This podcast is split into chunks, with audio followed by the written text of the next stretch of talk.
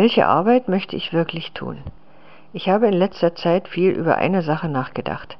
Welche Arbeit ich tun möchte, welche Stelle ich wirklich will.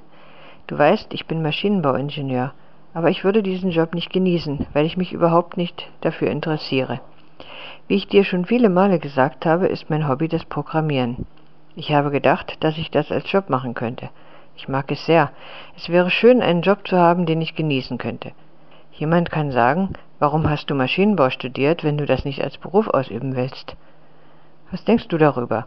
Sollte ich Maschinenbau machen, weil ich es studiert habe, oder sollte ich mir einen Job suchen, der mir gefallen würde? Oder sollte ich dich vielleicht fragen, was würdest du an meiner Stelle tun?